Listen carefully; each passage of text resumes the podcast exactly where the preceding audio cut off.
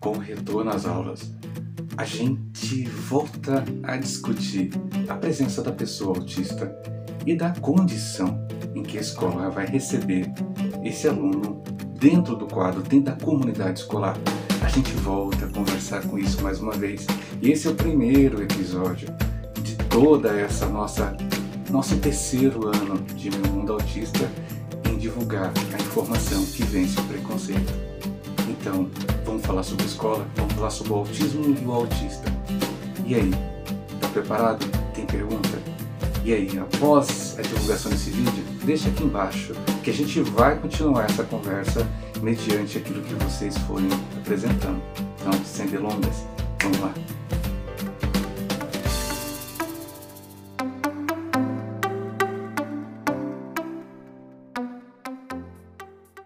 É o canal Meu Mundo Autista e esse é o Alexandre Soledade. Muito obrigado a você que está aqui nos acompanhando no ano 3. Eu estou gravando pós-Covid. Pois é, gente. É, apesar de vacinado e com todos os cuidados, eu realmente acabei sendo atacado pelo Covid, mas graças à vacina, graças à imunidade aumentada perante da vacina, a gente percebe que vale a pena acreditar na ciência e viva o SUS, viva todos esses cientistas que estão trabalhando. Bom, vamos lá. É, quando a gente fala do autista e o autismo, a gente precisa separar as coisas, porque o autismo é toda aquela bagagem de informações e de conceitos que você vai achar no Google do que seja o autismo. Mas a gente não pode de repente esquecer que por trás do autismo existe a pessoa autista, que é uma outra sistemática, é um outro sistema, é um outro universo que a gente precisa entender não é um contexto, não é um conceito, não é uma definição, é uma pessoa. E aí, quando a gente confunde o autismo com o autista, a gente pode cometer diversas falhas. E aí entra aquelas falhas acadêmicas. A gente, a gente aprende na faculdade o que é o autismo, então vamos tratar o autismo. Você vai tratar o autismo com o autista. Então o autista responde, o autismo não.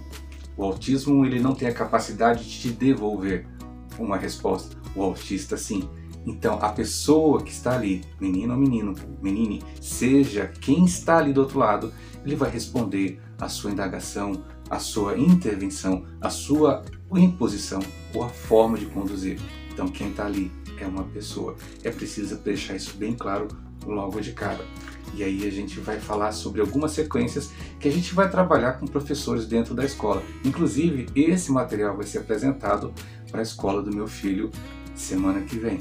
Então, é importante para que a gente entenda que todo o material que a gente divulga para uma escola, a gente consegue divulgar para as outras também de uma forma bem legal. Então, vamos por parte. Quando a gente trabalha, a gente tem que trabalhar assim. Perceba-se onde você está nesse cenário. O que você sabe sobre o autismo? O que você acha que sabe? O que você não sabe? Perceba-se, encontre-se. Você como profissional, de repente de sala de aula, professor, você pai, mãe, o que você entende sobre o autismo do seu filho? Então, quando a gente fala Asperger, tá? Asperger. Então, o que é o Asperger? Asperger é autismo? Essa pergunta ainda está na tua mente se Asperger é autismo? Será que você ainda não ainda se tocou? Nós estamos em 2022. Será que acima dica? Será que existe? Essa nomenclatura ela continua sendo utilizada. Por que está sendo utilizada? É autismo? Hum, pois é. Outra situação. Ah, o autista vive no mundo próprio. É certo isso? Tá correto isso? É uma frase correta? Ah, o autista tem dificuldade de compreender. É outra frase. Então, quando gente, hoje nós vivemos um momento que nós estamos construindo a partir de desconstruções de pensamento.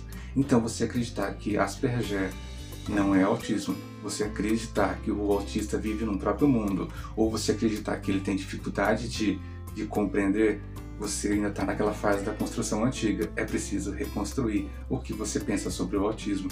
Então vale a pena de repente voltar um pouco, regredir um pouco no teu conhecimento e de repente voltar ao básico. Entender novamente o que é o autismo e depois você conflitar com o que é o autista, quem é o autista.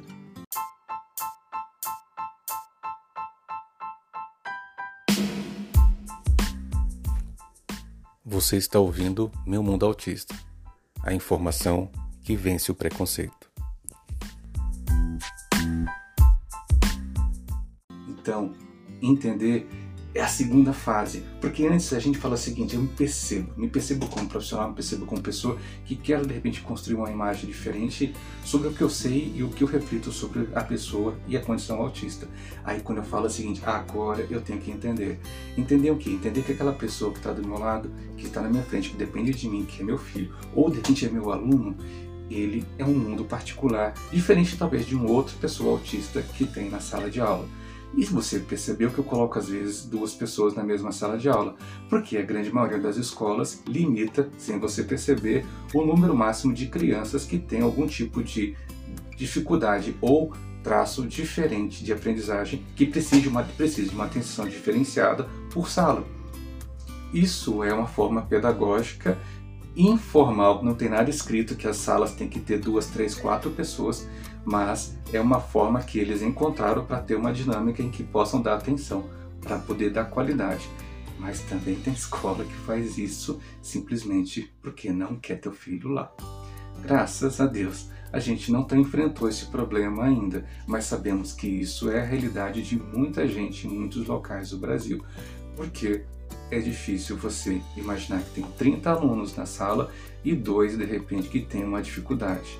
Mas aí uma questão muito engraçada, que a Talita Nangli, que é uma psicóloga que é lá de Recife, ela fala, é uma cidade bem um pouco afastada de Recife, ela diz: é, é muito estranho você ficar dizendo que uma criança tem uma necessidade especial. Em real, crianças tanto autistas como não autistas têm dificuldades ou têm necessidades especiais de aprendizagem. Não necessariamente porque é autista, ela tem necessidade e a criança que é normotípica não tenha. É, estamos num momento agora em que temos até dificuldade de prender a visão, a audição e a atenção de crianças normotípicas, porque nesse momento eles devem estar com a cara enfiada no celular, jogando um jogo desse momento, seja Roblox ou qualquer um outro que você conheça. Concorda comigo? Então o professor deve ter ligado para você o ano passado dizendo que seu filho estava jogando enquanto está participando da. Então nós temos necessidades especiais, inclusive com crianças que não são autistas. Então a gente não pode qualificar isso para o autismo. E quando a gente de repente fala assim, inclua, eu preciso me ver incluindo incluindo é trazer a pessoa para perto, explicar para os alunos o que seja o autismo, o que é a pessoa autista, para que a gente assim, conhecendo, a gente reduza a quantidade de bullying. Eu estou gostando muito de ver aquele pessoal bem diferente no BBB que está acontecendo na Rede Globo, porque eles estão apresentando para todo o Brasil várias construções para que as pessoas que estão do lado de cá se choquem com aquilo que parecia que era normal falar alguns termos são pejorativos. Eu não sabia. Então agora é preciso aprender. Então quando eu chego para alguém, começo a tratar, ah, o filho de fulano é retardado, você pode ter certeza que está ofendendo. Ah, o autista da fulana, o autista ele tem nome, ela tem nome.